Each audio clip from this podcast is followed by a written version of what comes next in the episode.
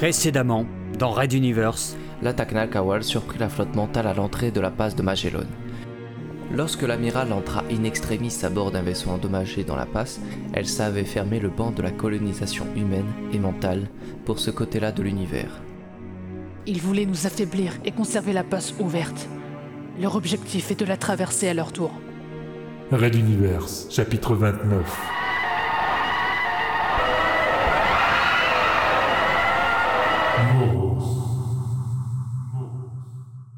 Épisode 14. Gouverneur, rapport des machines. Le compresseur répond enfin, sauf qu'il précise que plusieurs circuits primaires sont hors service. Nous n'aurons qu'un saut, puis il faudra au moins une semaine de réparation. Ce n'est pas trop tôt Alerte jaune Je veux un retour aussi rapide que possible vers notre point d'origine Le professeur enragé, simplement. Les coordonnées les avaient conduits ici, à quelques millions de kilomètres d'une supernova, grande génératrice de micro-ondes qui perturbait l'électronique embarquée. Le piège avait été savamment organisé, et Carmack doutait de retrouver la flotte mentale là où il l'avait laissée. Mais sans doute y trouverait-il des indices quant à leur nouvelle destination. Il soutint sa tête d'un de ses bras sur l'accoudoir. À ses pieds, le blouson de cuir noir traînait par terre, piétiné autant de fois que possible par le vieux professeur. Une crise infantile, amplifiée par les efforts sans fin de ces dernières semaines, l'avait submergé. Le spectacle présenté à ses subordonnés ne jouerait pas en sa faveur plus tard. Il devrait se charger de les faire taire d'une manière ou d'une autre. Les implications de la traîtrise qu'il venait de subir l'exaspéraient autant qu'elle l'inquiétait. Tout le monde devait savoir. Tous y avaient sans doute participé. Carmack laissa son regard se promener sur les têtes des opérateurs occupés face à lui. Finalement, il devrait plutôt les choyer, car eux, au moins, avaient été honnêtes jusqu'au bout. Un grondement se répercutant le long de la coque le fit se redresser. On y était.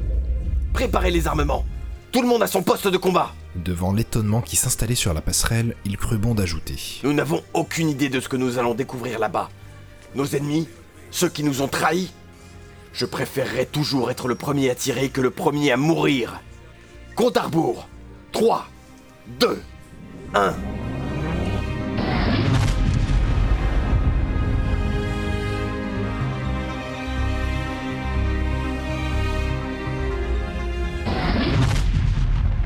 Décor se transforma, abandonnant la lueur brûlante d'une géante rouge pour celle, minérale, de l'obscurité étoilée. Rien. Comme prévu. Carmack scruta de ses yeux ce que les instruments sophistiqués à sa disposition avaient déjà analysé et classé, comme s'il pensait percer un secret dissimulé dans l'insondable néant de l'univers. Mais non, rien de rien. Sauf peut-être... euh, Monsieur, les balayages fins ont décelé plusieurs structures de l'ordre du mètre à une centaine de kilomètres à bâbord.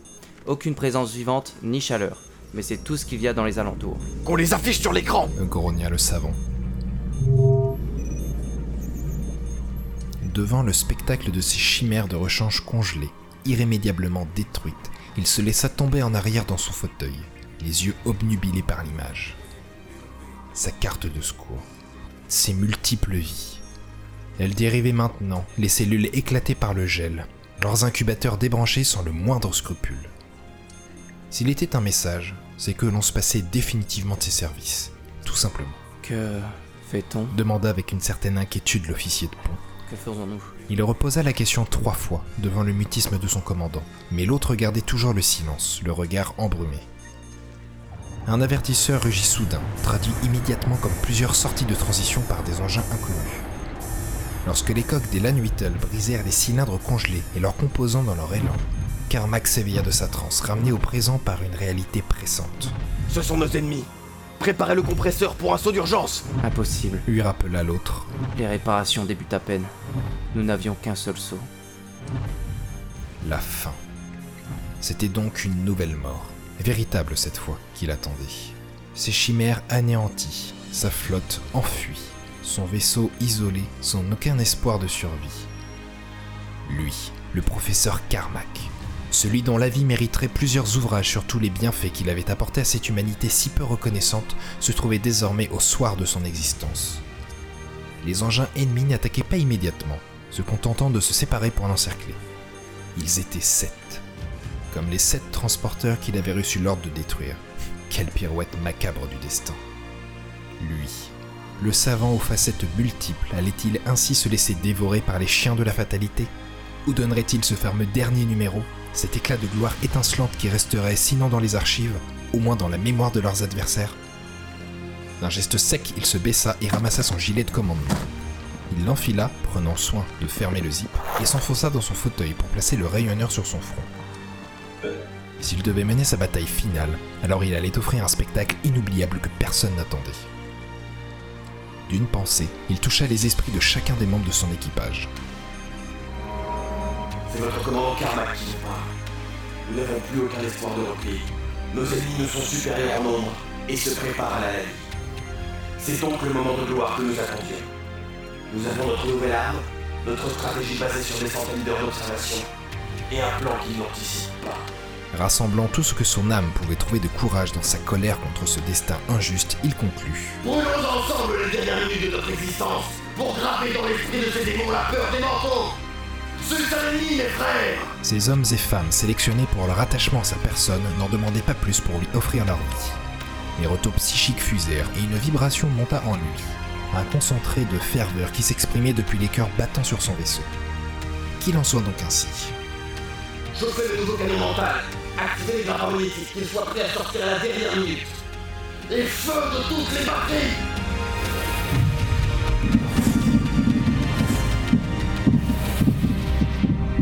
jets de lumière jaillissant du croiseur n'impressionnèrent évidemment pas les sept Lanmittle qui s'empressèrent de glisser sur le tissu de l'éther. Les projectiles passèrent au travers d'eux, et malgré les calculateurs intégrés, sachant faire faire demi-tour au missile, eux en face s'en amusaient. Ils se déplaçaient à la dernière seconde. Des enfants riant. Des soldats joviaux prenant quelques bons temps avec leur proie avant la mise à mort. Qu'ils s'amusent Sourit Carmack. L'information qu'il attendait s'afficha dans un coin de la pièce. Il donna l'ordre de détruire les fusées et transféra les commandes des trappes sur son esprit. Tout allait se jouer à la milliseconde. Lorsque les charges détonnèrent, quelques tôles froissées des croiseurs ennemis volèrent, mais ils se placèrent surtout en position pour l'affrontement final.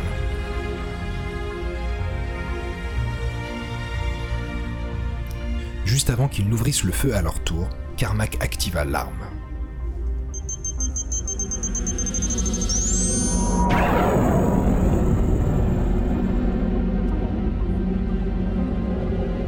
Le canon mental avait été amélioré. Désormais, son rayonnement n'était plus linéaire, mais radial, tout autour de lui. 6 sur 2. Si impatient d'assister à la curée qu'il s'était bien trop approché, les équipages Lanwittle n'avaient pas compris que l'on ne cherchait qu'à les faire se regrouper à faible distance du vaisseau humain. Les cerveaux Nalkeal grillèrent tous sous l'impulsion, leur corps tombant, privés de leur substance nerveuse avant même de s'effondrer, avant même que le tir du canon ne s'atténuât. Immédiatement, des dispositifs magnétiques furent catapultés vers les Lanwittle désormais dérivants. Les grappins solidement fixés, des treuils s'activèrent à leur tour, rapprochant les carcasses ennemies jusqu'à entrechoquer leur coque. Une fois les échos sourds étouffés le long du fuselage, une accalmie pesante s'abattit sur la scène.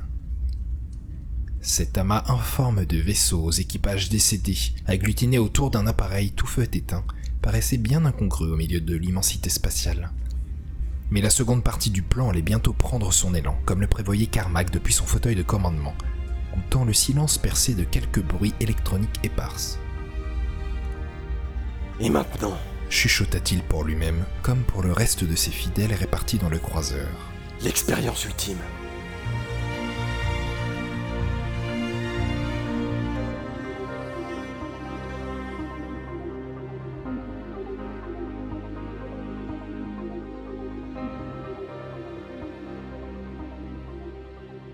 Arrêt d'univers.